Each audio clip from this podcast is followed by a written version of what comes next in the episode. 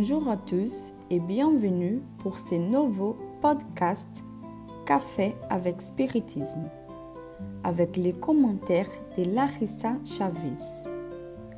Le message d'aujourd'hui est Destin et le libre arbitre, tiré du livre La lumière du consolateur, qui n'est pas encore traduit en français. Le titre de l'épisode du livre est Destin et le libre arbitre, psychographié par Yvonne de Amaral Pereira.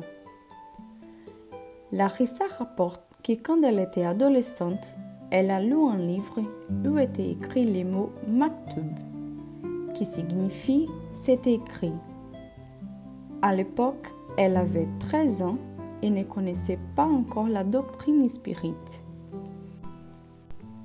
Elle s'est interrogée sur les choses qui étaient vraiment écrites et se demandait quel était le plaisir de vivre une vie prédéterminée. Elle avait plusieurs questions sur ces sujets.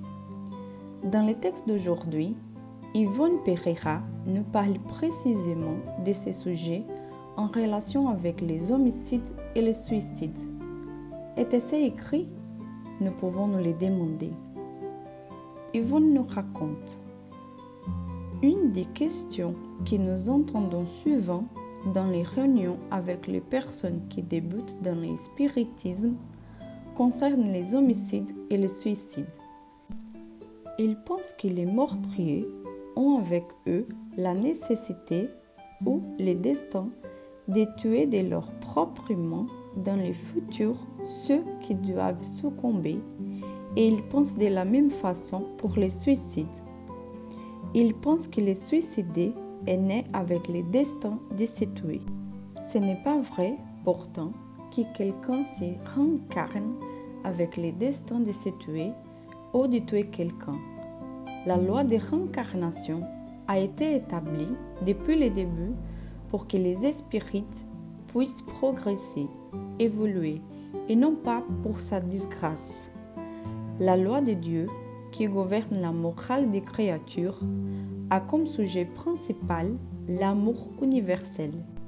Si un esprit s'y réincarnait avec ses destins, la loi de l'amour universel serait détruite et les crimes seraient pratiqués avec l'approbation divine, ce qui est impossible à penser.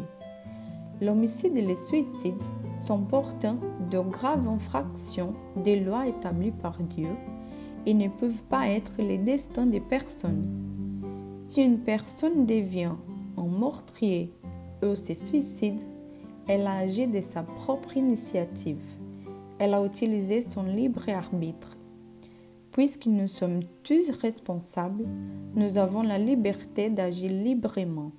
Nous ne sommes pas des esclaves ni des automates qui sont obligés à d'agir sous la pression ou aveuglement. Il y a des cas où l'esprit désincarné qui a commis un homicide sans les remords à tel point que dans sa prochaine vie terrestre, il succombera aussi par un homicide, eux d'une autre manière dramatique, avec souffrance et aura une pénalité identique à celle qu'il a eue dans sa vie précédente. Néanmoins, celui qui l'a tué n'a pas le destin de le faire. Il l'a fait parce que son mauvais caractère et ses instincts inférieurs l'ont entraîné vers cela. Poussé par l'insouciance de son propre libre arbitre et non pas par détermination de la loi divine. De cette façon, la loi divine permet aux coupables d'expier les crimes commis dans une ou plusieurs résistances terrestres, avec d'autres résistances dévouées au bien, qui les mènera à agir de manière inverse à celle qu'il a agi précédemment. Il pourra donc sauver de la mort tragique un ou plusieurs individus avec les sacrifices au nom de sa propre vie et exercer les biens par d'autres façons. Il pourra aussi succomber tragiquement d'une autre manière qui par homicide, mais souffrant l'épreuve douloureuse qu'il a pu faire aux autres dans sa vie précédente, les privant de la vie corporelle. Tout cela arrive fréquemment sous nos yeux. Nous avons juste besoin d'observer les faits quotidiens de la vie et méditer sur eux à la lumière des enseignements spirites pour tout comprendre. Face à ces commentaires aussi clairs, chers amis, nous ajouterions enfin la loi divine est abondante, y compris les ressources de restauration et d'auto-guérison. Personne n'est né pour enlever la vie d'un autre. Nous naissons pour donner la vie, multiplier la vie, partager la vie. La vie est l'abondance. La vie est vibrante. La vie en harmonie avec les lois divines. L'éloignement de ces principes nous conduit à la perte, à la réparation, à l'expiation, à la restauration du chemin. Mais il y a plusieurs chemins possibles pour les retours à notre Père, en conformité avec notre libre arbitre.